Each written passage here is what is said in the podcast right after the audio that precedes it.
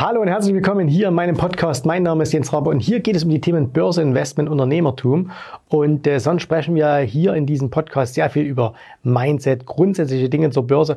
Heute wollen wir mal ähm, wieder etwas tiefer in ein Fachthema einsteigen und zwar in das Thema Optionen. Aber keine Angst, auch wenn du ähm, mit Optionen dich noch nicht so auskennst, äh, das ist überhaupt kein Problem.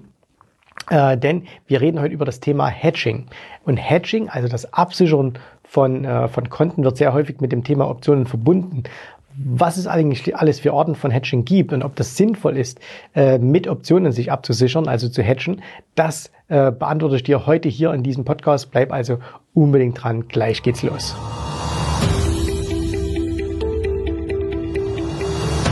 Wenn ihr die Geschichte meiner Kanäle kennt. Also sowohl hier den Optionsstrategien-Kanal als auch äh, den äh, Jens Rabe-Kanal, dann wisst ihr, dass ich das ein oder andere Mal schon über das Thema Hedging gesprochen habe. Und ähm, immer mal wieder passiert es, dass Leute, unter anderem eben auch der, der Kunde, der heute angerufen hat, dass sie sagen, Mensch Jens, äh, du hast da so widersprüchliche Aussagen gemacht zum Thema Hedging. Und deswegen will ich das heute einfach nochmal äh, ein bisschen aufklären, weil an den letzten Tagen ging es ja wieder ein wenig an der Börse nach unten. Und äh, da passt das natürlich gerade gut wieder rein. Und da ja viele auch orakeln, hey, nächstes Jahr riesengroßer Einbruch und so weiter und so fort. Ähm, deswegen ähm, lass uns mal über das Thema Hedging sprechen. Vielleicht mal grundsätzlich eine Sache, nämlich ist Hedging sinnvoll, ja oder nein? Und man kann diese Frage nicht pauschal beantworten, sondern man muss zwei Dinge unterscheiden. Nämlich Punkt Nummer eins, ist Hedging permanent sinnvoll oder nicht? Also das ist der erste Punkt, darüber sprechen wir gleich. Und die zweite Frage, die sich stellt, wie hedgt man sich am besten? Und klar, das kann ich jetzt hier nicht äh, in, in so kurzer Zeit komplett abhandeln. Ich will aber mal zumindest ein paar ähm, Punkte da anreißen. Fangen wir mal an mit der ersten Frage. Äh, ist permanentes Hedging sinnvoll? Und da sage ich euch, nein, ist es nicht. Es ist definitiv nicht sinnvoll, sich permanent zu hedgen. Und zwar warum? Es gibt zwei Gründe. Zum einen, beziehungsweise der erste Grund wäre der, ähm, dass wir sagen, okay, ähm, es gibt beispielsweise ja die Möglichkeiten, sich mit Versicherungsprodukten zu hedgen. Richtig, mit Optionen. So.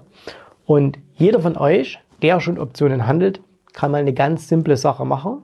Du gehst jetzt einfach mal her und schaust dir mal an, was kostet es denn jetzt beispielsweise einen Put am aktuellen Preis zu kaufen. Du kannst ja eine Aktie nehmen, du kannst ja einen Index nehmen, das spielt eigentlich keine Rolle, aber wir reden über Hedging im Aktienmarkt, okay?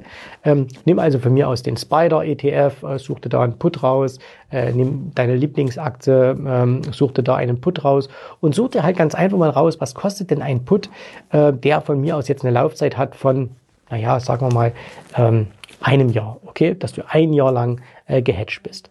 Und dann suchst du dir einfach mal raus, was der kostet. Dann wirst du sehr schnell feststellen, dass dieser Put in der Regel zwischen 5 und 8 Prozent bezogen auf den Wert kostet. Ja, also wenn du jetzt beispielsweise eine, eine Aktie hast wie Apple, die irgendwie, keine Ahnung, 250 Dollar kostet, der Put würde 100 Aktien absichern. Das heißt, wir reden hier über 25.000 Dollar. Ähm, wenn du also jetzt sagst, okay, ähm, ich kaufe mir einen Put, ein Jahr Restlaufzeit, äh, bei 250, was kostet das Ganze dann? Da wirst du sehr schnell feststellen, ähm, je nach Volatilität, ne, zwischen 4 und 8 Prozent wird das kosten. So, ähm, wobei 4 Prozent wahrscheinlich schon wenig ist, eher 6 bis 8 Prozent, vielleicht sogar auch 10 Prozent. Und ähm, das siehst du sehr schnell, das macht überhaupt keinen Sinn. Ne? Es macht überhaupt keinen Sinn, ähm, dass du, äh, dass du dich für so viel Geld permanent absicherst. Und zwar aus zwei Gründen macht es keinen Sinn. Erstens natürlich aus Renditegründen, weil wenn du im Jahr sechs oder sieben oder acht Prozent Kosten schon mal hast, äh, die musst du ja erstmal rausverdienen. Und es ist überhaupt nicht gesagt, dass eine Aktie wie Apple oder auch der S&P oder sonst irgendetwas, dass die natürlich deutlich mehr als acht Prozent im Jahr performen. Gibt es einzelne Jahre, wo die das machen? Definitiv. Wird es aber immer so sein? Definitiv nicht. Ne? Also das ist schon mal Punkt Nummer eins. Aus dem Grund lohnt sich schon permanentes Hedging nicht. Der zweite Grund ist, jetzt gibt es natürlich noch bessere Formen von Hedging, äh, also nicht mit Optionen, sondern mit anderen Instrumenten. Und auch, auch da macht es keinen Sinn, ähm, die permanent reinzulegen. Und zwar warum? Weil ähm, dieses rein mechanische Absichern, ne, das sagt, okay, ich unter dem Preis einen bestimmten Stop oder einen bestimmten äh, Future rein oder so. Äh, auch das macht nicht äh, unbedingt Sinn, ähm, weil erstens bindet man dann in der Regel Margin damit und manchmal passiert es auch an der Börse, dass du einen schnellen, kurzen Eindruck hast, dann geht es auch wieder hoch. Warum? Wenn der Markt insgesamt sehr, sehr stark ist, äh, und sehr, sehr ähm, bullish ist, ähm, dann macht es einfach keinen Sinn, diese kurzen Rücksetzer äh, zu hatchen, weil du kommst dann nicht mehr hinterher. Man hat das ja, äh, man hat das jetzt auch gesehen Anfang des Jahres, die Leute, die Ende des Jahres rausgeflogen sind, äh, weil sie irgendwelche Stops hatten, dann ging es wieder nach oben. Sie sind alle nicht mehr dabei. Ne? Also das heißt, permanentes Hedgen äh, lohnt sich nicht. Deswegen sequenzielles Hedgen, also dann, wenn es notwendig ist. So, wie kann man sich jetzt abhedgen? Auch hier eine ganz kurze, äh, ganz kurze Übersicht. Wir haben schon angesprochen, du kannst das natürlich mit Optionen machen. Ist aus meiner Sicht, ähm, wer es kann, durchaus effektiv, aber es ist sehr, sehr schwierig. Und zwar aus einem ganz einfachen Grund. Ähm, der klassische Weg wäre ja Long Puts. Ne? Also du kaufst dir einfach Put-Optionen. Das Problem allerdings bei Put-Optionen ist, du weißt ja nicht, wie tief das Ganze geht. Das heißt, wenn du jetzt sagen könntest, okay, äh, der Markt fällt 10% oder 20 oder 25, dann kannst du dir ziemlich genau ausrechnen, was wird dann mit deiner gekauften Option passieren. Allerdings müsstest du dann auch noch eine Einschätzung treffen, ähm, wie sich die Volatilität entwickelt. Und drittens müsstest du auch noch eine Einschätzung treffen, in welchem Zeitraum das passiert. Weil, angenommen, du bist long einen Put und der Markt fällt um 20 Prozent, okay? Ähm, dann ist immer noch die Frage, wann fällt er denn um 20 Prozent? Also fällt er jetzt innerhalb von vier Wochen um 20 Prozent oder fällt er innerhalb von zwölf Monaten um 20 Prozent? Das hat aber einen riesengroßen Einfluss darauf, wie dein Ergebnis sein wird. Du kaufst dir eine Option mit drei Monaten Restlaufzeit, der Markt fällt 20 Prozent in vier Wochen. Bingo, alles richtig gemacht. Ne? Du kaufst die gleiche Option, der Markt bröckelt ab und fällt innerhalb von zwölf Monaten 20 Prozent. Was machst du dann, wenn nach drei Monaten deine Option ähm, ausgelaufen ist und jetzt eine viel, viel teurere Option kaufen musst, weil vielleicht zwischenzeitlich die Vola schon angestiegen ist, weil der Markt aber erst 6, 7 Prozent gefallen ist. Das heißt, sehr schwierig. Deswegen Optionen aus meiner Sicht heraus für die meisten Leute, die nicht den ganzen Tag traden äh, und nicht den ganzen Tag davor sitzen, nicht geeignet zum Hedgen. Deswegen bieten sich bessere Instrumente an, zum Beispiel eine große Auswahl, dass man sagt, okay, man hedgt gar nicht einzelne Positionen, ähm, also jetzt beispielsweise einzelne Aktien, oder, sondern man hedgt komplette Depots, so wie es auch im großen Maßstab gemacht wird. Ne?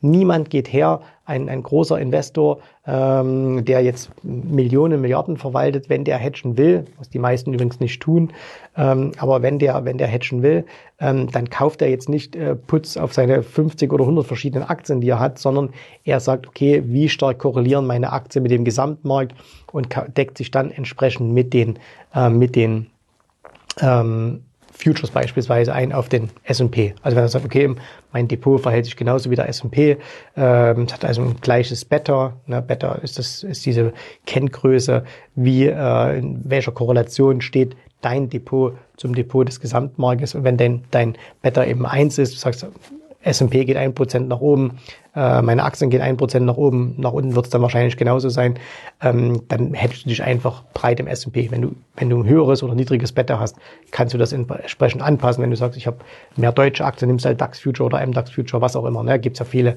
viele, viele Möglichkeiten. So, der Vorteil von so Futures ist ganz einfach, du kannst die punktuell reinsetzen. Ähm, sie kosten dich äh, keinen Zeitwert. Sie sind wenn du es richtig machst, direktional eins zu eins. Das heißt, du bist nicht über- oder unterhedged. Die Volatilität hat keinen Einfluss.